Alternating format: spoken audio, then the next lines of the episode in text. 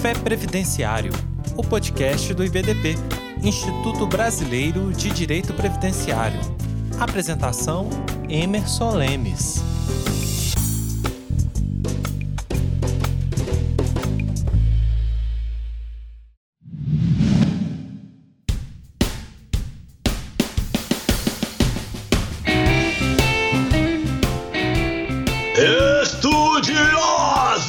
Direito previdenciário, muito bem-vindos ao Café Previdenciário do IBDP.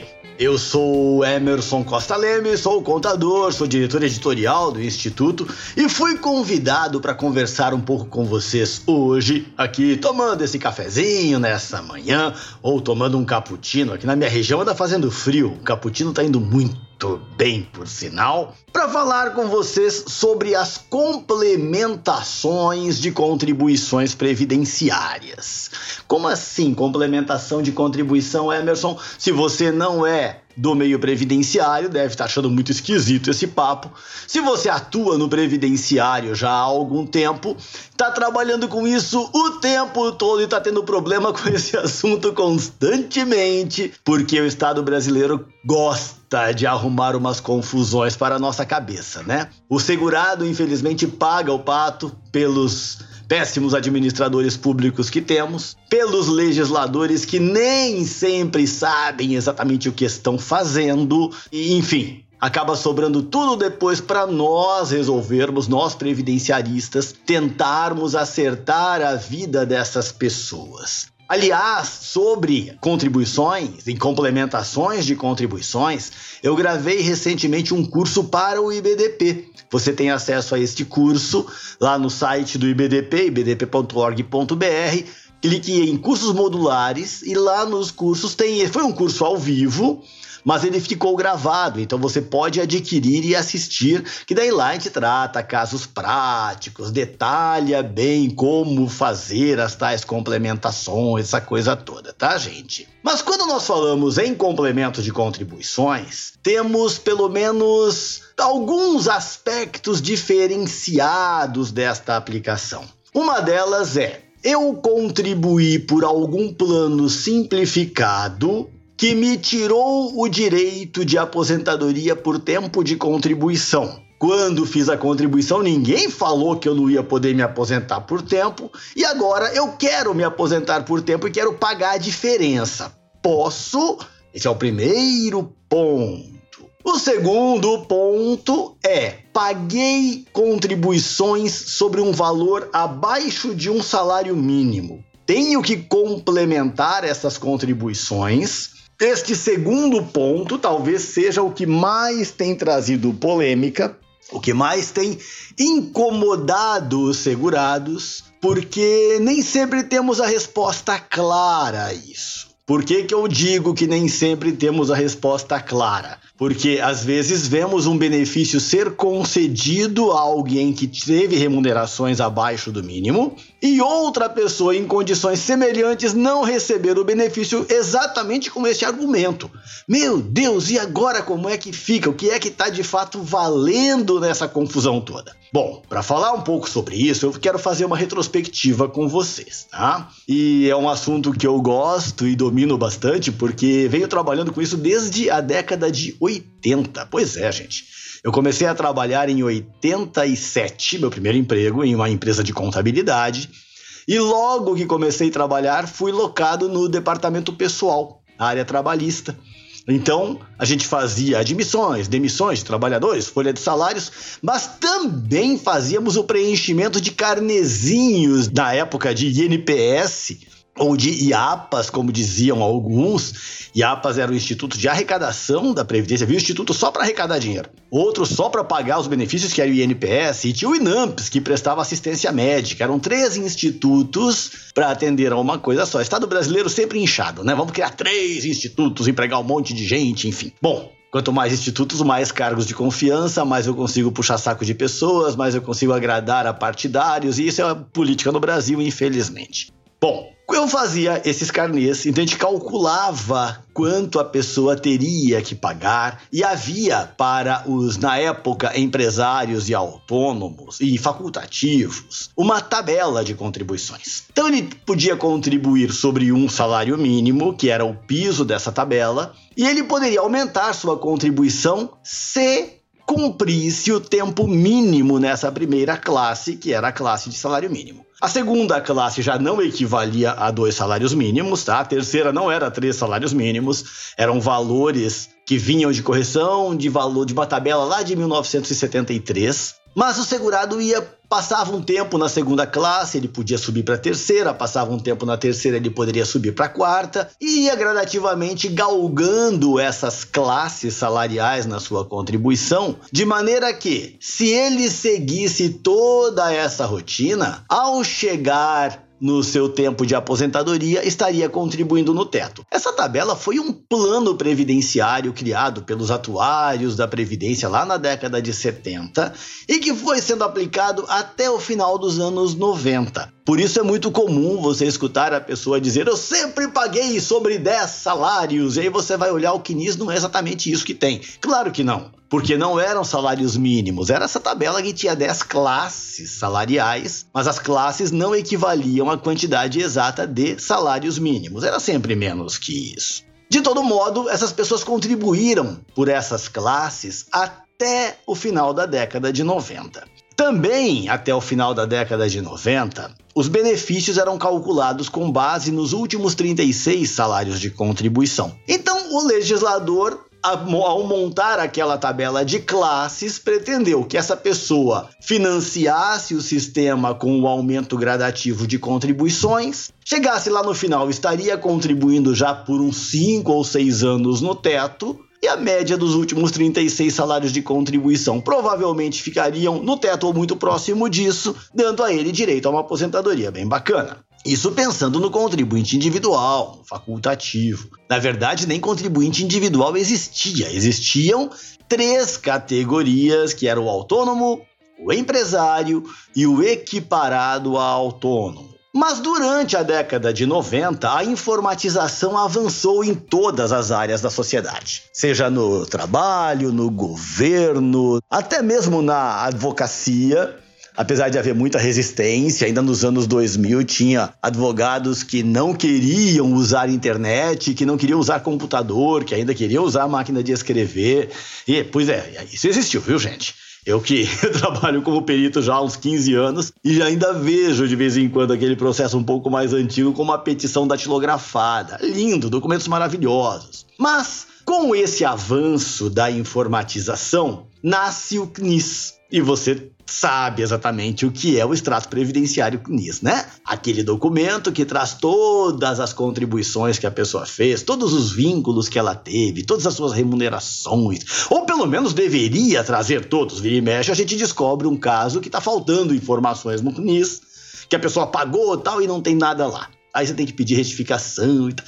A lei prevê, inclusive, que você faça esses ajustes justamente por saber que, em muitas situações, os dados não chegaram onde deveriam ter chegado. Bom, Chega no final da década de 90, com o avançar da informatização, nasce o banco de dados CNIS, que começa a se alimentar naturalmente das informações de pagamentos. Porque antes do CNIS, quando o segurado ia se aposentar, ele tinha que comprovar para a Previdência que havia feito pagamentos, ou que ele era empregado e que os últimos 36 salários dele estavam numa relação entregues pelo seu empregador, levava as carteiras de trabalho, o servidor analisava tudo aquilo para conceder o benefício. Com a entrada do CNIS, inverte-se a ordem. Os dados já estão no banco de dados o segurado tem que requerer e só pedir para arrumar esse banco de dados caso haja ausência de alguma informação, enfim, alguma informação incorreta, né?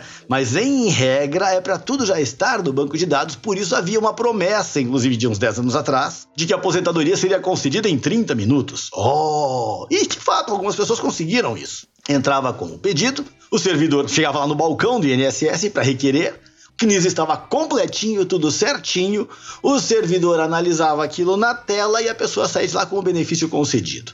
Aconteceu? Claro que aconteceu. Com muita gente? Não, mas aconteceu. Tudo isso por conta do avanço da tecnologia. Então chega no final dos anos 90. O legislador olha para as regras de contribuição e para as regras de cálculo de benefício e fala: eu não preciso mais pegar só os últimos 36 salários do segurado.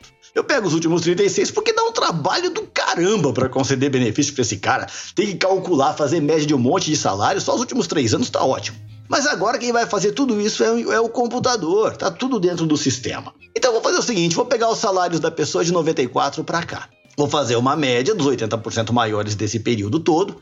Gente descarta uns 20% aí de salário baixo, porque pode ser erro no banco de dados, pode ter lixo nas informações. Pelo menos a gente dá uma limpada nesse banco, eliminando 20% dos salários menores. Beleza? Mas e a contribuição? Aquela tabela de faixas salariais vai perder o sentido. Porque se a pessoa vem contribuindo de acordo com o plano que nós criamos para ela pagar, fica um tempo na primeira faixa, outro tempo na segunda, depois na terceira. Poxa vida, essa pessoa não vai conseguir uma aposentadoria bacana, não vai conseguir contribuir no máximo. E poxa, ela tinha direito a isso, ela poderia pagar no máximo poderia ter um benefício alto, mas como ela vai poder ficar apenas alguns anos contribuindo na última faixa, ela não vai conseguir um benefício bacana. E nós, Estado, vamos arrecadar menos. Então vamos fazer o seguinte: vamos acabar com essa tabela e vamos levar esses outros contribuintes a pagar da mesma maneira que os empregados pagam, sobre a sua renda efetiva do trabalho. Então vem tudo isso na exposição de motivos do projeto de lei que gerou a lei número 9876 de 99, aquela mesma que criou o fator previdenciário, que mudou a média salarial, ela cria uma categoria nova chamada contribuintes individuais, que inclui, que engloba o que era o antigo empresário, o autônomo e o equiparado a autônomo, que eram pessoas que individualmente pagavam suas contribuições com carnê falar, olha, agora esse cara chama contribuinte individual, porque é isso que ele faz, então ele é o contribuinte individual. Ainda hoje a gente ouve alguém falando, ah, eu pago como autônomo. A categoria autônomo na Previdência Social deixou de existir com esse nome. É contribuinte individual o nome correto. Mas sim, é aquela pessoa que trabalha de maneira autônoma. Inclusive na CLT agora existe expressamente a possibilidade de prestação de serviço como autônomo mas o recolhimento é na categoria contribuinte individual. Então o legislador lá em 99 determina que este contribuinte individual passará a contribuir sobre a sua remuneração efetiva do trabalho. Se você vai lá no artigo 28 da Lei 8212, vai ver que a Lei 9876 alterou a redação no que tange ao salário de contribuição do contribuinte individual, dizendo exatamente isso: a remuneração auferida pelo serviço prestado a uma ou mais empresas ou pelo seu trabalho por conta própria, respeitado o limite máximo de que trata o parágrafo 5 limite máximo do salário de contribuição é aquilo que nós popularmente chamamos de teto do regime geral, teto da Previdência. A expressão teto não é uma expressão oficial para o regime geral, tá? Nome correto é limite máximo do salário de contribuição. Mas tudo bem, eu falo teto, você fala teto, todo mundo fala teto e nós nos entendemos, é isso que importa. Então a lei vem e diz: olha, tem que respeitar o teto. Aí você anda mais um pouquinho no mesmo artigo 28. O parágrafo 1 trata dos empregados, se for admitido no meio do mês, demitido, se faltou ao trabalho, se afastou. O salário de contribuição é proporcional aos dias trabalhados. No parágrafo 1 fala isso.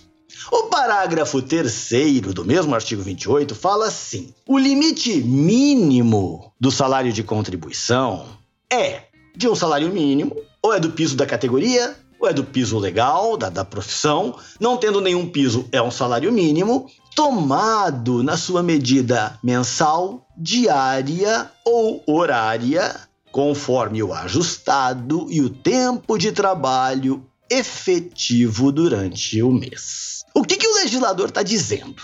Ele está dizendo assim: olha, o mínimo que alguém vai pagar é, sim, sobre um salário mínimo. Porém, este salário mínimo não é obrigatoriamente o seu valor mensal. Pode ser o salário mínimo diário ou salário mínimo horário. Mas como assim? Todo começo de ano, você sabe, é publicada uma medida provisória trazendo o novo salário mínimo, que vai vigorar durante todo aquele ano. E essa medida provisória depois é convertida em lei, e se você for procurar tanto as medidas quanto as leis, elas trazem o valor do salário mínimo mensal, diário e horário. Ou seja, aquele valor cheio do salário mínimo dividido por 30 dá o valor do salário mínimo diário e aquele valor mensal do salário mínimo dividido por 220 dá o valor horário. Hoje o valor horário é de R$ reais. R$ reais por hora é o valor mínimo de um salário mínimo. Então, se eu contratar alguém por hora, pagando-lhe R$ reais a hora, eu estou pagando exatamente um salário mínimo para esta pessoa, de acordo com as horas que ela trabalhar. Aí eu contratei essa pessoa para trabalhar só meio período, essa pessoa vai receber ao final do mês meio salário mínimo. Ela está pagando contribuição abaixo do mínimo exigido? Não, porque o mínimo exigido para esta pessoa é a contribuição sobre a remuneração auferida. O parágrafo terceiro está na lei justamente para resguardar esse valor mínimo e deixar claro que ele não é obrigatoriamente um salário mínimo mensal. Pode ser esse valor diário ou pode ser esse valor horário. Mas você e eu sabemos que a Previdência Social nem sempre gosta de concordar com aquilo que o legislador estabelece. O nosso poder legislativo produz uma lei, produz uma emenda constitucional, uma lei complementar, estabelecendo determinadas regras para qualquer área da vida, e você sabe disso melhor do que eu. Mas quando essa regra é previdenciária, o INSS olha para ela e pensa: não, eu não gostei. Você não gostou? Então eleja alguém que vá lá e mude o texto. Não, nós vamos mexer na interpretação disso aqui em casa. A gente mexe na interpretação, adapta o texto ao que nós entendemos ser o melhor para a Previdência, ou ser o melhor para nós, o melhor para o Estado, e vamos implantar isso. E dentro da agência será feito aquilo que nós determinarmos mesmo que isso não tenha base legal. E você sabe, se você é um pouco mais experiente no previdenciário, de quantas teses revisionais nós já não tivemos e quantas revisões de massa até foram feitas, porque a redação do decreto desrespeitava a previsão da lei. E por quê? Porque lá dentro alguém fala: não, essa lei tá muito boa, a gente tem que endurecer isso um pouquinho. Infelizmente, isso é uma prática do nosso sistema e não foi diferente disso lá em 99. Tinha saído o decreto 3048 no início do ano.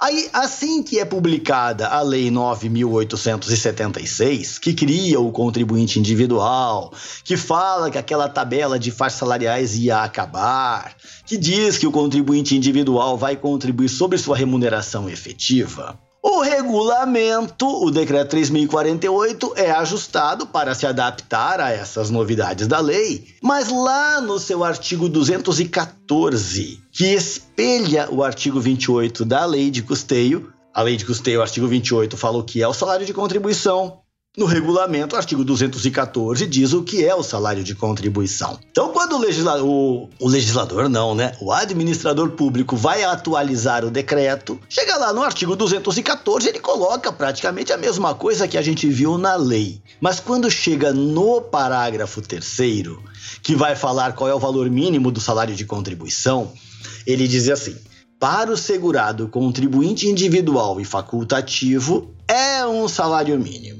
Para o empregado, empregado doméstico e o avulso, aí sim é o piso salarial ou é o salário mínimo, conforme as horas trabalhadas, dias trabalhados. Ó, oh, que lindo!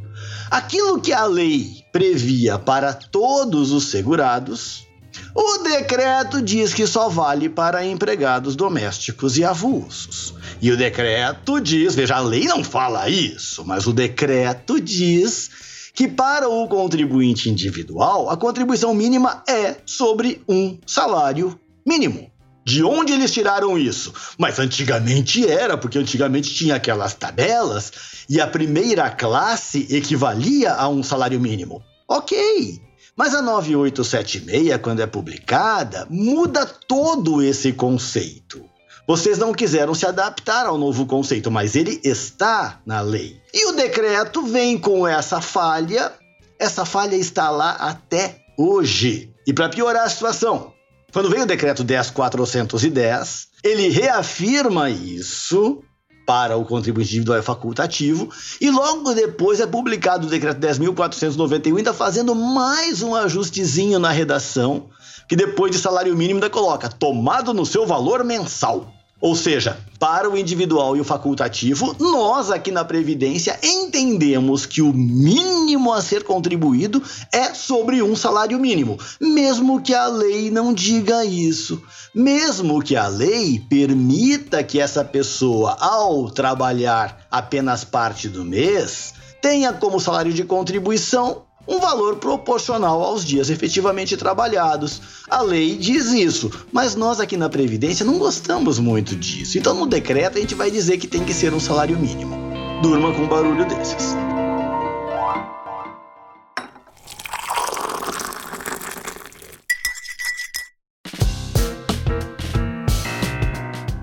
Aí, este segurado contribuinte individual por algum motivo, em algum momento, contribuiu sobre um valor inferior a um salário mínimo.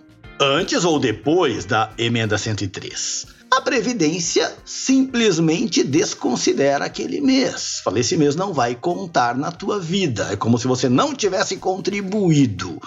Puxa vida, mas lá em 2011 mudou o salário mínimo em janeiro e eu só atualizei o meu carnê depois de fevereiro. Eu contribuía sobre o salário mínimo e esqueci de atualizar. A Previdência fala, Lázaro, teu, janeiro de 2011 você não tem contribuição, eu não vou contar, porque você pagou sobre o salário mínimo do ano anterior. Ok, eu entendo e concordo que o segurado errou ao não atualizar o seu salário mínimo. Mas e se este segurado contribuiu sobre um valor menor, porque efetivamente ele teve remuneração inferior ao salário mínimo? E aí, como é que fica? A lei me diz que se eu trabalhei pouco e recebi pouco, contribuirei sobre o pouco que eu recebi. O decreto vem com uma abstração dizendo você tem que pagar no mínimo sobre um salário mínimo. Percebem que tem um espaço para nós discutirmos aqui? Ah, Emerson, pede logo para o cara complementar, é mais fácil. Uhum, é bem mais fácil. Só que é injusto fazer a pessoa pagar um tributo que não é devido. Porque, gente, contribuições, que nós chamamos erroneamente de previdenciárias, são contribuições sociais, diz o artigo 195 da Constituição. É tributo! Essas contribuições têm natureza tributária. Tributo tem fato gerador, que é o trabalho, tem base de cálculo, que é a renda do trabalho. Um determinado contribuinte individual prestou um serviço a uma empresa neste mês e por este serviço, que demorou 10 dias para ser feito, recebeu 700 reais. A empresa, ao fazer o pagamento, reteve a contribuição, os 77 reais de contribuição, e informou na sua GFIP que fulano esteve aqui, trabalhou para nós e recebeu 700 reais. Isso está na GFIP, logo vai para o CNIS. Então, quando você pega o CNIS dele, tem lá um serviço prestado a uma empresa e vai estar de 1 a 30, vai estar como se fosse o mês todo, na verdade ele só trabalhou 10 dias, valor 700 reais, PREC menor, MIN. Vai estar lá como informação dizendo, olha, ele recolheu abaixo do mínimo. Mas ele só trabalhou aqueles dias, trabalhou apenas 10 dias naquela, na realização daquele trabalho. E o resto do mês, o que foi que ele fez? Porque a pergunta da instituição é mais ou menos essa: olha, se você só trabalhou 10 dias nessa empresa, o resto do mês você deve ter trabalhado para pessoas físicas, recebido mais dinheiro, não declarou para ninguém, então você vai ter que complementar a sua contribuição até o salário mínimo. Veja que isso não está escrito em lugar nenhum, mas a interpretação que a gente consegue dar é essa. Mas e se ele de fato não trabalhou no resto do mês? Ele é jardineiro, durante os 10 primeiros dias prestou um serviço naquela empresa, recebeu 700 reais. E aí começou a chover desesperadamente e ele passou o resto do mês vendo a chuva pela janela sem poder trabalhar. E aí? Ele não trabalhou? Ele não teve renda? Qual é o fato gerador dessa contribuição complementar? Qual é a base de cálculo desse complemento se isso não existiu e nós estamos falando de um tributo? Percebem que o buraco é mais embaixo, né? Então eu posso discutir isso? Eu penso que devemos discutir isso. Claro que sempre vai ser muito mais fácil dizer ao segurado: vamos complementar essa contribuição e não arrumar problema com o INSS. Vamos. Mas ela é de fato devida? Eu entendo que não. Eu entendo que nós deveríamos discutir um pouco mais isso. E se o segurado não tem condições de fazer essa complementação? Ele está desempregado, despejado sem ter onde cair morto, endividado sem ter mais com que pagar, como dizia uma antiga música dos Paralamas do Sucesso. E ele vai tirar dinheiro de onde para pagar um complemento de contribuição? Ele não tem condições. Tudo bem, eu conheço amigos advogados falam, não, mas eu mesmo pago o complemento para ele. Depois, na hora que ele ganhar, receber o benefício, ele me devolve. Ótimo, ótimo. Mas precisa pagar, é algo indevido. Nós já temos uma carga tributária tão pesada nesse país e ainda queremos impor à pessoa o pagamento de um tributo que não é devido. Então isso é muito, muito, muito triste, muito sério, muito chato, mas essa é a realidade que nós estamos enfrentando no momento. Bem, o segurado teve um rendimento abaixo do mínimo. Se ele quer complementar e este rendimento aconteceu antes da emenda 103, ele deverá pedir ao INSS que emita a guia complementar. Existe uma promessa de ter um facilitador desse tipo no meu INSS, mas é uma mera promessa daquelas promessas de político. Quem sabe um dia vão cumprir, né? Quem sabe um dia conseguem de fato colocar isso lá no meu INSS. Se essa contribuição a menor aconteceu após a reforma da Previdência e a pessoa quer fazer a complementação, coloque no Google a palavrinha SICALC, S-I de sistema, calc de, de cálculo. SICALC, S-I-C-A-L-C.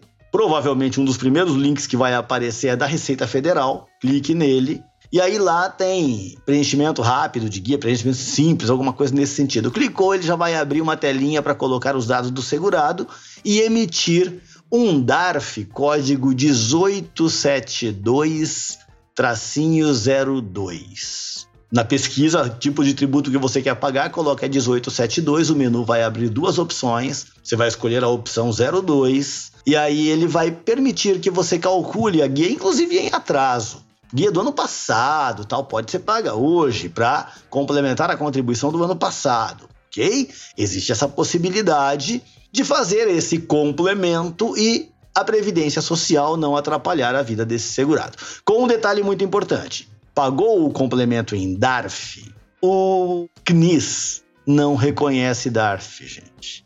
Então você paga, tem que juntar cópia desse DARF pago no processo administrativo, chamar a atenção do servidor que vai analisar para ele ver, olha aqui, eu paguei o complemento, tá? Olha meu DARF aqui, tá vendo que bonitinho? Paguei. Aí ele olha e fala: "Hum, então eu preciso incluir isso no sistema porque no CNIS não aparece". Por incrível que pareça, quando o complemento é feito em DARF, o CNIS não tem isso automaticamente. Ao passo que quando eu pago uma GPS, automaticamente ela vai para o CNIS. E aí entra mais uma das complicações do Estado brasileiro, né? Quando criaram uma complementação de contribuição previdenciária, ela deveria ser feita através de GPS, já que os tributos previdenciários são todos pagos por GPS. Mas resolveram criar um DARF só para complicar a nossa vida. Mais um complicador. Mas eu comentei com vocês que há também aquele outro tipo de complementação, que é o complemento de quem tinha optado por um plano simplificado de previdência abrindo mão do direito à aposentadoria por tempo de contribuição e agora quer recuperar aquele direito. Vamos lembrar, lá no artigo 21 da Lei 8212, ela fala que a alíquota de contribuição do contribuinte individual e facultativo é 20% do salário de contribuição. Aí, mais à frente, no parágrafo 2 ele diz assim: olha, esse contribuinte individual e esse facultativo o contribuinte individual, se não prestar serviço para empresas, pode contribuir só com 11% de um salário mínimo. E ele opta pela exclusão do direito à aposentadoria por tempo de contribuição. Ou seja, só vai poder se aposentar por idade. O facultativo também pode pagar 11% do salário mínimo e também não vai se aposentar por tempo, só vai se aposentar por idade. Aí, posteriormente, ainda incluem o seguinte: olha, se você abrir uma MEI, um microempreendedor individual, você paga apenas 5% de um salário mínimo. Também não vai se aposentar por tempo, apenas por idade. E se você é facultativo de baixa renda, devidamente inscrito no CRAS, pode também contribuir com apenas 5% de um salário mínimo e também só vai se aposentar por idade. Lembrando, tem que estar previamente inscrito no CRAS para poder ser considerado de baixa renda. Beleza, a pessoa fez isso, mas às vezes a pessoa fez uma dessas opções inadvertidamente pessoa vai pagar o seu tributo previdenciário e alguém diz para ele: não, agora você não precisa mais pagar tudo isso, paga só 11% do salário mínimo. O valor diminuiu bastante. E a pessoa fala: Uau, vou economizar a beça. E ainda falam que a reforma da Previdência foi ruim, vou pagar pouquinho. Aí ela te consulta para se aposentar e você fala: Mas não, você não tem mais direito a esse tipo de aposentadoria. Por que não? Porque você está pagando só 11% do salário mínimo, ou só 5% do salário mínimo. Meu Deus, alguém falou para mim que era para fazer isso. Pois é, esse alguém te falou errado. E agora, o que fazer? Vamos complementar. Porque a lei fala assim: olha, se você pagou só 11% do salário mínimo e quiser recuperar o direito à aposentadoria por tempo, pague o complemento, os 9% que ficaram faltando, com um detalhe: é sobre um salário mínimo. Aí, mas eu queria complementar para o teto. Não. Infelizmente, a lei não permite. Ela te permitiu pagar um tributo reduzido, só de 5 ou 11% do salário mínimo, e o complemento é só sobre salário mínimo. A base de cálculo não muda, só muda a alíquota. Ah, Emerson, onde que eu entro para fazer essa guia? Esta, infelizmente, também você precisa pedir ao INSS. Não tem um lugar para você entrar e fazer essa guia. Tá? No sistema, algum lugar, não. Infelizmente, nós não temos. Só o pessoal da Previdência consegue fazer. Ah, mas o meu contador tem um programinha que faz. Tem, ok, ele faz. Dificilmente a Previdência vai reconhecer este pagamento. Então, tem que requerer ao INSS essa complementação. Outra hipótese de complementação dessas é a pessoa que pagou 5% de um salário mínimo, mas não tinha a comprovação de ser de baixa renda. Era um facultativo, ou seja, uma pessoa que não tem renda do trabalho, estava contribuindo. Ah, alguém falou para mim que é só 5%, meu sobrinho falou para mim, eu tô pagando bem pouquinho, vou me aposentar com salário mínimo. Chega na hora de aposentar, falam: "Não, você não era baixa renda". Ué, mas tinha que ser? Mas eu sou eu sou pobre. Mas cadê a tua inscrição no CRAS? Não, mas tinha que fazer, eu não sabia. Poxa, não fez? Dançou. Dançou não complementa de 5% para 11%, e aí você pula para a parte de cima que é ainda não tem direito à aposentadoria por tempo, mas não precisa comprovar ser de baixa renda. Mas como que eu faço para pagar isso, Emerson? Também tem que pedir ao INSS. Então nós temos as hipóteses de complementar de 5% para 11%, porque não era oficialmente de baixa renda, vai continuar se aposentando apenas por idade, mas não tem que provar baixa renda, ou eu complemento de 5% para 20% e recupero o direito à aposentadoria por tempo de contribuição.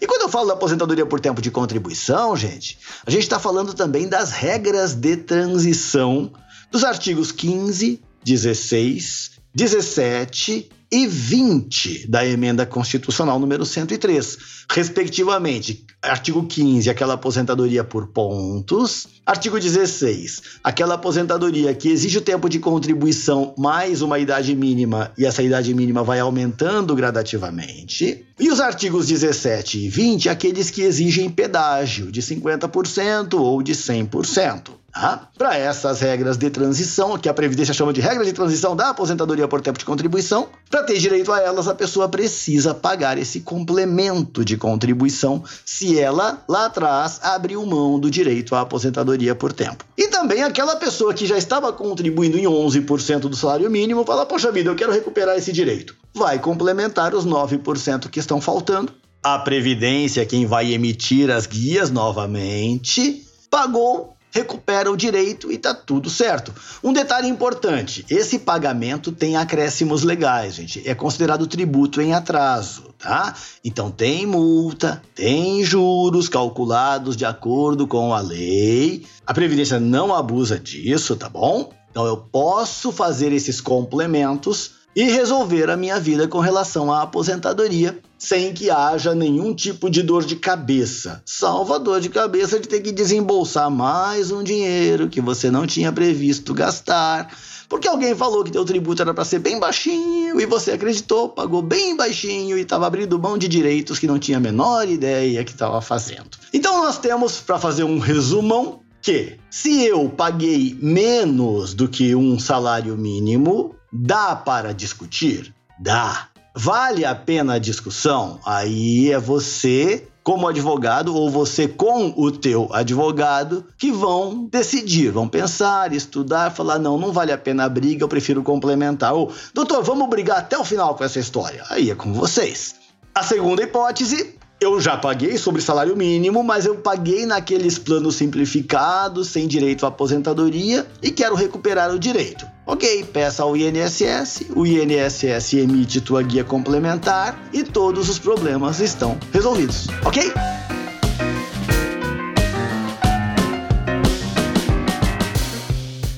Gente, eu quero agradecer demais você ter acompanhado esse papo, ter aguentado essa falação aqui. Tributo é um assunto chato, ninguém gosta. Por isso, inclusive, uma vez o Fernando Henrique Cardoso disse que todo imposto era ruim, por isso se chamava imposto, porque alguém te impõe, senão seria voluntário o nome correto.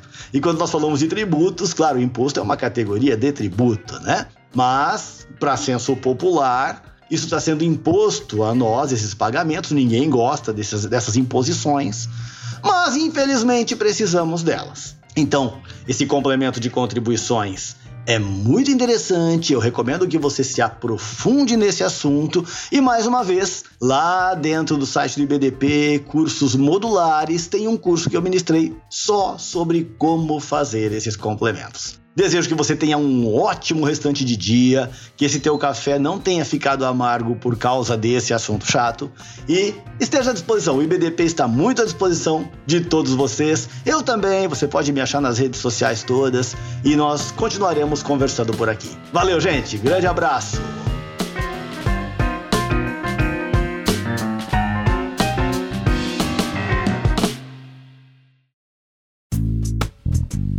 E aí?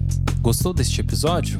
Compartilhe com seus amigos e associe-se ao IBDP através do site ibdp.org.br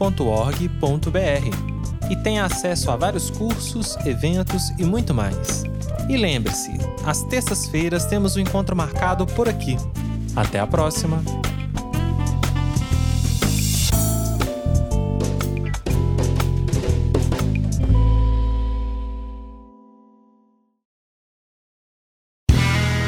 Este podcast foi editado por Play Áudios.